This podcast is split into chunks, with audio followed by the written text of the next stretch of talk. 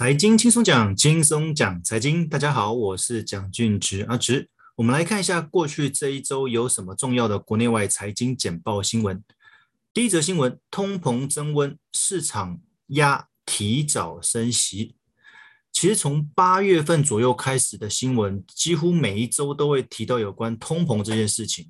而通膨这样子的议题，我想随着时间就出现的越来越频繁。那这个主要原因就是大家开始把这个好像看似好事情的通膨，慢慢觉得可能会是一个警讯，因为在金融风暴那段时间，印钞并没有产生比较高趴数的通膨，但是这一次却因为无限量的印钞，再加上疫情的影响，导致这个通膨有可能会失控，所以市场预估很多国家可能会因此而提早升息。其实，在上周就有提到，有八个国家预计会有第一波的升息。那美国预计是在明年的下半年或者后年才会进行升息哦。他们在升息之前，先需要把过去印的钞票收回来。但是有没有可能因为通膨失控而提早升息呢？这个我们要继续观察下去。第二则新闻是一个社论，他在问说，全球是否会发生第三次停滞性通膨？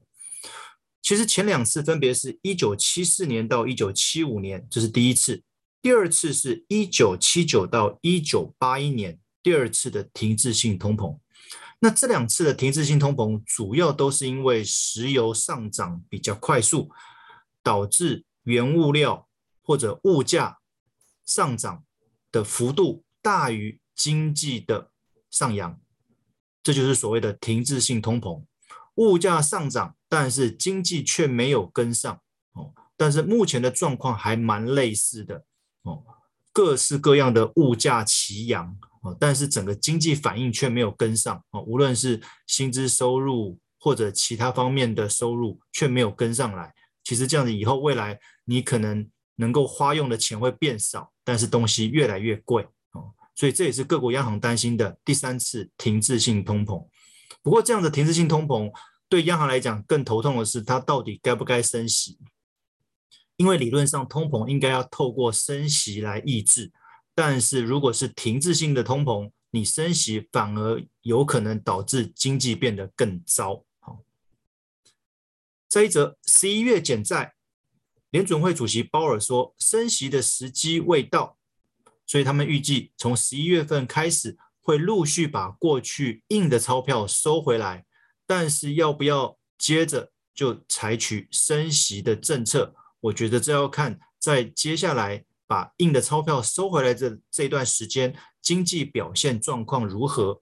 如果通膨还是依旧持续的话，才有可能透过升息来抑制。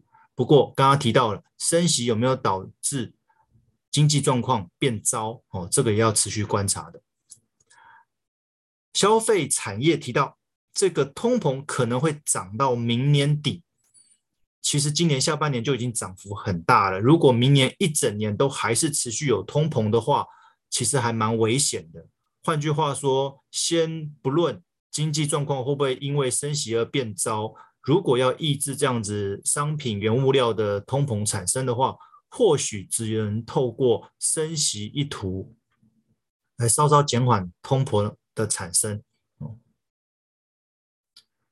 再一则也是相关的反圣婴效应，油价冲九十美元。目前布兰特原油跟西德州原油都已经涨到八十五块美元一桶，其实算蛮高的。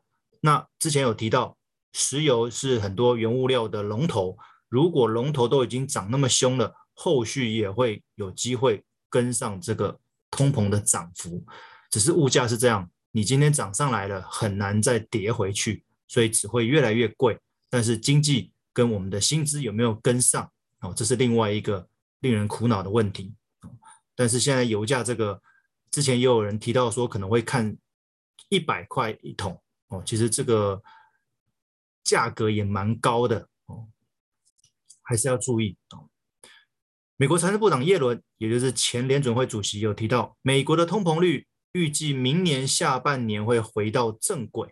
那他的论述是一方面是资金开始收回来了啊，或许市场流动的美元没有那么多，那通膨就不会那么严重。不过我觉得这个也要看疫情有没有稍稍趋缓，还是说后续是否又有变种的病毒？因为如果又有变种病毒造造成疫情又更严峻的话，对经济有影响，这个停滞性通膨发生的可能性就更高了哦。所以这个只是一个预估值了。这个比较不一样的新闻，脸书它的内容控管被爆出有四大乱象哦。第一个，它无法控制国际用户的仇恨言论哦。第二个，其实他不了解他自己内部的演算法，他发现其实男性看到政治新闻的比例。比女性来的高很多哦，将近六十趴左右。第三个，它过度依赖 AI，因为它原本是透过 AI 去审查有没有一些不当言论，但是被审查到的机会其实蛮低的，所以造成脸书有很多奇怪的新闻哦，或者一些宣传的内容哦。第四个，当初美国的国会暴动的时候，就是川普刚下台的时候。哦，其实当时的脸书不知道该怎么办好，他到底该报这类的新闻还是不该报这类的新闻？哦，不过现在脸书已经更名了，不过更名跟脸书这样子的内容有没有办法有效去维持秩序？我觉得这是两回事啦。哦，因为更名它只是因为接下来它有所谓的元宇宙的一些产业发展，哦，但是脸书本身，哦，这些大家看到的一些文章、照片、内容之类的。到底有没有有效做个控管？哦，那这个有待脸书内部去做一些责任的厘清。好，回到台湾这里，国营的房贷再加建筑的融资大爆冲，这表示还是有很多人在借房贷，还是有很多房子要盖。换言之，房价目前还是上涨的，你很难看到回档。哦，或许要等到。股市有大幅回档之后，这个房价才有可能稍稍的趋缓哦，否则现在房子是越来越贵了。那那也因为房市跟股市的上涨，让整个通膨就变得相对比较明显哦。不过刚刚提到的哦，我们一般的薪资什么却没有跟上哦，所以这样的痛苦指数是越来越高的。好了，又回到通膨的国际新闻，巴西的央行因为通膨，它要急升六码。我们一码是零点二五趴，那六码就是一点五趴哦，其实算是升蛮多的哦，因为他们的通膨很严重，所以一次一口气就升了六码哦。不过刚刚提到了升息是抑制通膨，但是也会对经济造成影响。巴西本身的经济如果没有上来的话，有可能因为这个升息而导致经济再次下挫。欧洲那边呢，他们的央行维持基准利率，他们的 QE 不变，因为其实欧洲的经济并没有复苏，并没有美国上涨的那么力道来的那么强，所以欧洲决定他们持续要印钞，暂时没有把钞票收回来的打算。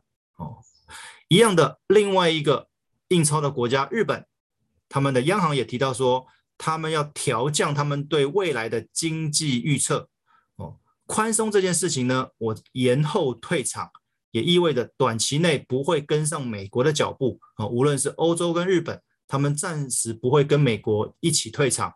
虽然美国退场了，但是欧洲跟日本这两个区域跟国家，他们的印钞要持续，因为他们觉得经济没有想象中来得好。我持续维持宽松的政策，哦，让资金在市场上面流动。哦，等经济真的恢复好一些之后。我们再来考虑退场的事情。